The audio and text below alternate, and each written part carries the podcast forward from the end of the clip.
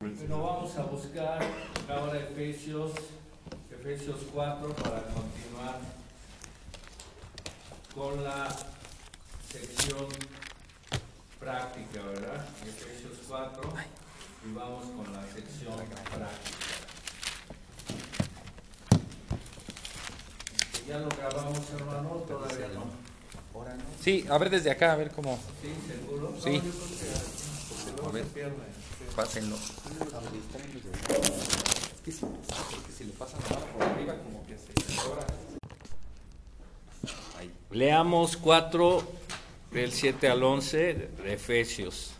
Todos juntos, 4, 7 a 11. Y dice así, yo pues, conforme a la medida del don de Cristo. Por lo cual dice, subiendo a lo alto, llevó cautiva la cautividad y dio dones a los hombres. Y eso de que subió, que es sino que también había descendido primero a las partes más bajas de la tierra. El que descendió es el mismo que también subió por encima de todos los cielos para llenarlo todo. Y él mismo constituyó a unos apóstoles, a otros profetas, a otros evangelistas, a otros pastores y maestros. Gracias. La semana pasada vimos que dentro de la exhortación de andar en unidad, de acuerdo a la vocación con la que fuimos llamados, porque tenemos el llamado de andar de, de acuerdo a nuestra vocación, a nuestra posición que ya tenemos en Cristo, Pablo les presentó otro recurso de Dios para la unidad y este fue la distribución de dones para la iglesia de Cristo, como dice el, el- verso 7, pero a cada uno de nosotros fue dada la gracia conforme a la medida del don de Cristo. Entonces a cada uno de nosotros nos fue dada la gracia y, y vimos aquí que todos los creyentes tenemos al menos un don espiritual para emplearlo en la iglesia. ¿Para qué se emplea? Bueno, primero para la gloria de Dios, porque Él nos lo dio y Él quiere que lo usemos para su gloria. Y se emplea para edificar a los creyentes, para ah, darles la palabra que la conozcan y la meta principal es madurar, que cada uno, que cada día uno se parezca más a Cristo, que refleje el carácter de Cristo, que sea uno más más maduro, controlado por Dios y controlado por el Espíritu Santo. Y, y- cuando se administra bien el don y, y empieza uno a crecer en la madurez de la palabra, también va a tener uno la unidad. ¿Qué pasa? ¿Quiénes son los creyentes que tienen unidad? Los creyentes maduros. ¿Quiénes son los que no tienen unidad? Pues los inmaduros, que de todo nos sentimos, de todo nos afectamos, todo nos parece mal, eh, somos muy, muy dados a ser eh, centrados en nosotros mismos, el egoísmo va ganando, pero si tenemos madurez, entonces ya vamos a poder llevarnos bien, soportarnos bien con los demás, tratarlos bien, y así va a venir la unidad. Hoy continuaremos con el mismo tema de los dones que a cada uno se nos dio la gracia del don de Cristo y veremos de los versículos 8 a 10. eh, la vez pasada vimos que ya se nos dio el don, se nos dio la gracia a cada uno. Hoy vamos a ver la fuente de los dones, cómo es que se nos dio esa gracia, ¿verdad? Y por supuesto está hablando ahorita creyentes, es a creyentes a quien se les dio todo esto. Y estos mandatos de la unidad es a creyentes porque tienen ya al Espíritu Santo y pueden vivir así. Entonces, de versículos 8 a 10 se da una reseña de la obra de Cristo para poder otorgarnos los dones. Este Pablo eh, se vale del Salmo 68, 18 como parte de esta reseña. Si alguien me busca, por favor, Salmo 68, 18. y me lo lee si son tan amables. Si se dan cuenta, Pablo se va a valer de, de este salmo, ¿verdad? De, de este salmo. 18 Sí, dice, subiste a lo alto, cautivaste la cautividad, tomaste dones para los hombres y también para los rebeldes, para que habite entre ellos a Dios. Bien. Y en el 9 dice, en el 8, por lo cual dice, subiendo a lo alto, llevó cautiva la cautividad y dio dones a los hombres. Entonces cita parte de, de este salmo, ¿verdad? Cita parte del Salmo 68, 18, pero la aplica a Cristo. Este salmo lo aplica a Cristo. Y, bueno, hay un trasfondo cultural para el Salmo 68, 18 y para Efesios 4, 8. Y es este, se los voy a citar del hermano Ferguson. Este es el trasfondo cultural para el Salmo 68, 18 y para Efesios 4, 8. Pongan mucha atención, por favor. Eh, en el mundo antiguo, un general conquistador podía recibir un triunfo en honor a sus victorias. Solía pasear por la ciudad capital de su país en un desfile dirigido, a menudo seguido de un gran número de prisioneros de guerra, con carrozas y caballos, cargando el botín de su victoria. Allí sería recibido con una aclamación pública y grandes muestras de gratitud. Estas eran ocasiones magníficas. Además, algunas veces se colocaba a un esclavo o a un anciano discretamente en la carroza del general para decirle repetidamente al capitán, Homo es, es decir, recuerda que eres solo un hombre, a fin que no se le subiera a la cabeza como consecuencia de la adoración casi de dioses que recibía. Después del triunfante desfile, se distribuían los regalos conmemorativos, los botines de sus victorias. Y aquí vemos en el Salmo 68, 18, que Dios es el poderoso guerrero que ha conquistado a todos sus enemigos y los cautivó y repartió el botín con los que él quiso. Y aquí se habla pues de sus hazañas que hizo en el Antiguo Testamento y cómo vence a sus enemigos. Y en Efesios 4, Pablo ya lo aplica a Cristo y dice que es Cristo que con su ascensión al cielo y su exaltación ahí mismo en el cielo, cumple esta cita. Y esto es la continuación de su victoria sobre sus enemigos, con su muerte y con su resurrección. Y vemos entonces que dice, subiendo a lo alto llevó cautiva la cautividad y dio dones a los hombres. Entonces eh, notamos que Cristo subió a lo alto, al cielo, llevó cautiva la cautividad. ¿Qué quiere decir esto? Eh, que así como ese capitán eh, romano llevaba a sus cautivos al emperador, Cristo a través de su obra de redención conquistó, conquistó varias cosas. Eh, eh, cuando ya leemos la Biblia y, y, vemos bien la obra de Cristo, vemos que conquistó a Satanás en Colosenses 2.15, despojó a los principados y a las potestades y los exhibió públicamente, triunfando en ellos en la cruz.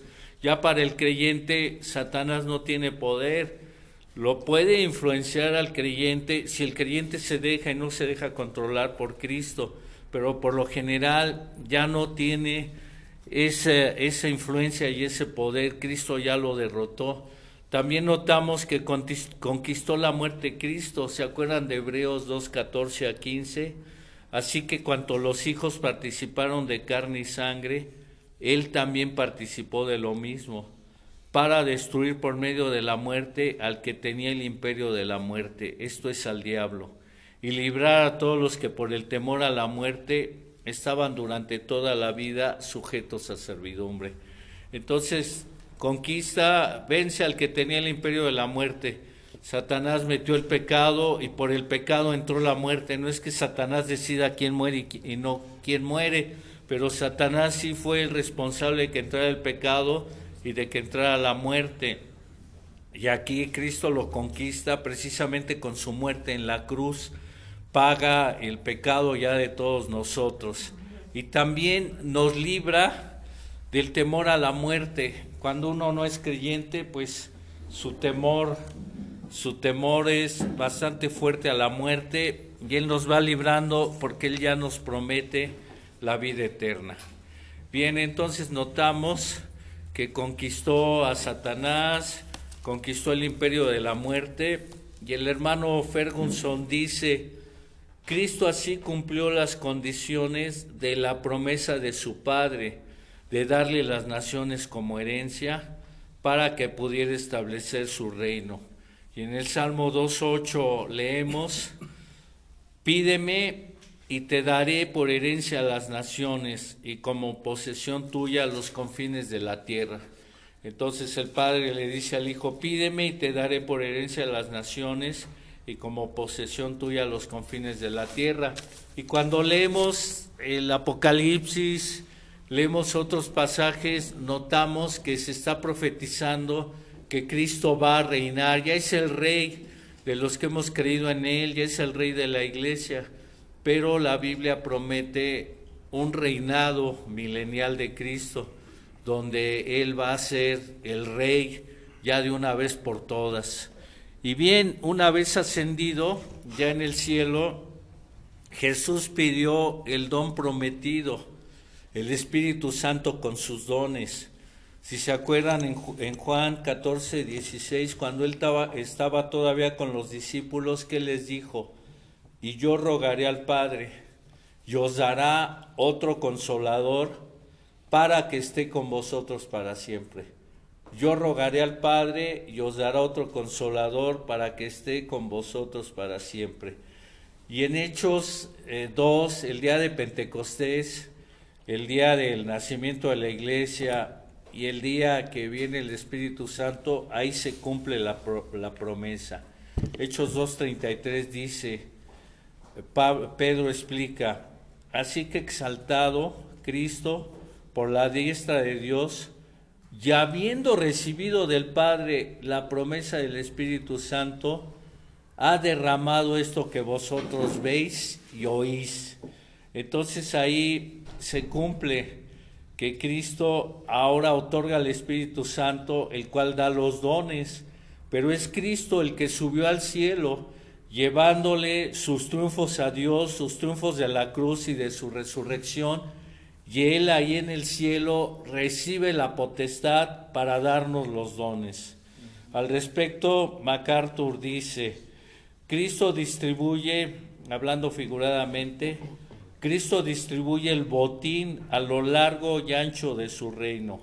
Tras su ascensión vinieron todos los dones. Tras su ascensión vinieron todos los dones espirituales, investidos de poder por el Espíritu Santo, quien fue enviado tras su partida.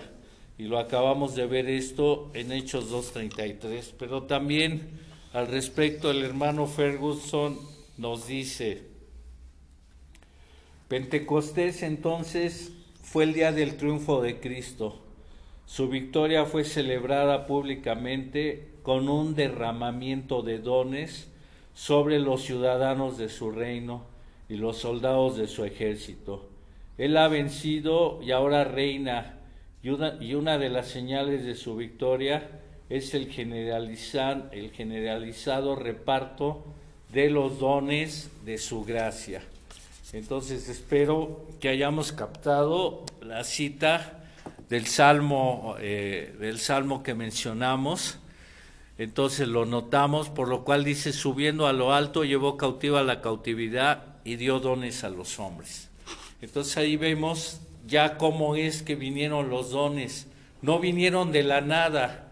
Cristo tuvo que hacer algo para recibir el derecho detenerlos. Era como ese comandante que ganaba, que llevaba su botín, llevaba sus esclavos y tenía el derecho a que el emperador le diera un botín y él lo repartía entre, entre sus soldados. Entonces así Cristo ganó, triunfó y ahora él reparte los dones a la iglesia. Espero que se capte esta figura, ¿verdad?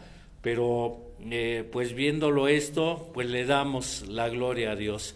Pero vamos a ver la, explicación más exacta de Pablo de la ascensión de Cristo. En el 9, él ya le explica todavía más exacto.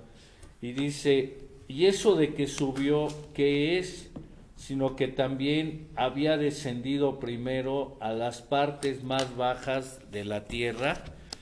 Entonces él explica que lo que significa eso que subió, dice que antes de subir Cristo ya había bajado, ya había descendido a las partes más bajas de la tierra. Algunos piensan que las partes más bajas de la tierra es cuando baja los infiernos y, y, ya deja el juicio para todos los ángeles caídos que ahí merecen estar. Eh, entonces las partes más bajas de la tierra se refiere a que antes de, de, ser exaltado Cristo, de subir a la gloria nuevamente, en Juan 17 que le dice al Padre, glorifícame con esa gloria que tuve contigo, antes de regresar otra vez a ser exaltado, estuvo humillado. ¿Y qué quiere decir esto? La humillación es que se encarnó, siendo el Dios, se hizo carne para poder bajar y salvarnos. Se encarnó al bajar a la tierra. Entonces, en esta humillación, primero vemos en Filipenses 2, 5 al 8, que ya es bien conocido, que deja el cielo. No estimó el ser igual a Dios como a cosa que aferrarse. Deja el cielo con ciertos privilegios en el cielo sin dejar de ser Dios. Se hace hombre, se hace hombre semejante a nosotros. Nace de la Virgen María, la Virgen María le da la humanidad. Luego se hace siervo, se hace siervo de Dios, siervo de los hombres, porque el Hijo del Hombre no vino para ser servido, sino para servir y para dar su vida en rescate por muchos. Luego lleva el pecado en la cruz, se hace un siervo humillado completamente y lleva el pecado en la cruz y de ahí, de esa humillación de la cruz, asciende nuevamente al cielo. Parece que eso es descender a las partes más bajas de la tierra y no tanto se refiere a la actividad de Cristo entre, su muerte y resurrección. Esto está, en 1 de Pedro 3, 18 a 19, cuando baja a los infiernos. Pero aquí más bien el énfasis es un contraste entre la exaltación ya ahí en el cielo y la humillación que tuvo aquí en la tierra. Es el contraste.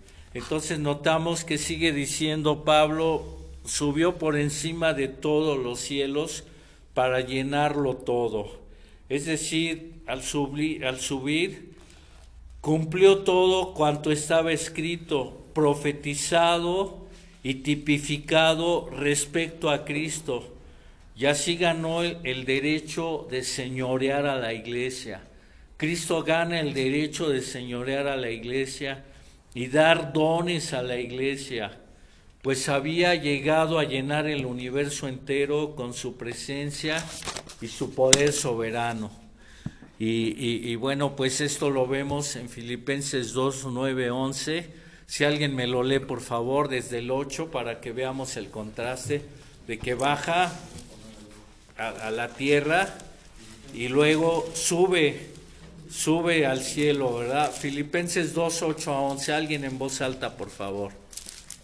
Estando en la condición de hombre, se humilló a sí mismo, haciéndose obediente hasta la muerte y muerte de cruz, por lo cual Dios también le exaltó hasta lo sumo y le dio un nombre que es sobre todo nombre. Para. Para que en el nombre de Jesús se doble toda rodilla de los que están en los cielos y en la tierra y debajo de la tierra. ¿Y toda? Y toda lengua confiese que, que Jesucristo es el Señor para gloria de Dios Padre. Bien, gracias. Entonces notamos que estuvo humillado en la cruz, en la tierra, cumple la obra del Padre de morir, de resarcir la ira de Dios, de presentarnos justos delante de Él a los que creemos, y luego el Padre lo exalta otra vez. Regresa al cielo, como lo vimos en Efesios, para llenarlo todo, y lo vemos exaltado, como que hay un énfasis de la exaltación, todavía con, con mucho más fuerza esta exaltación, con mucho más poder.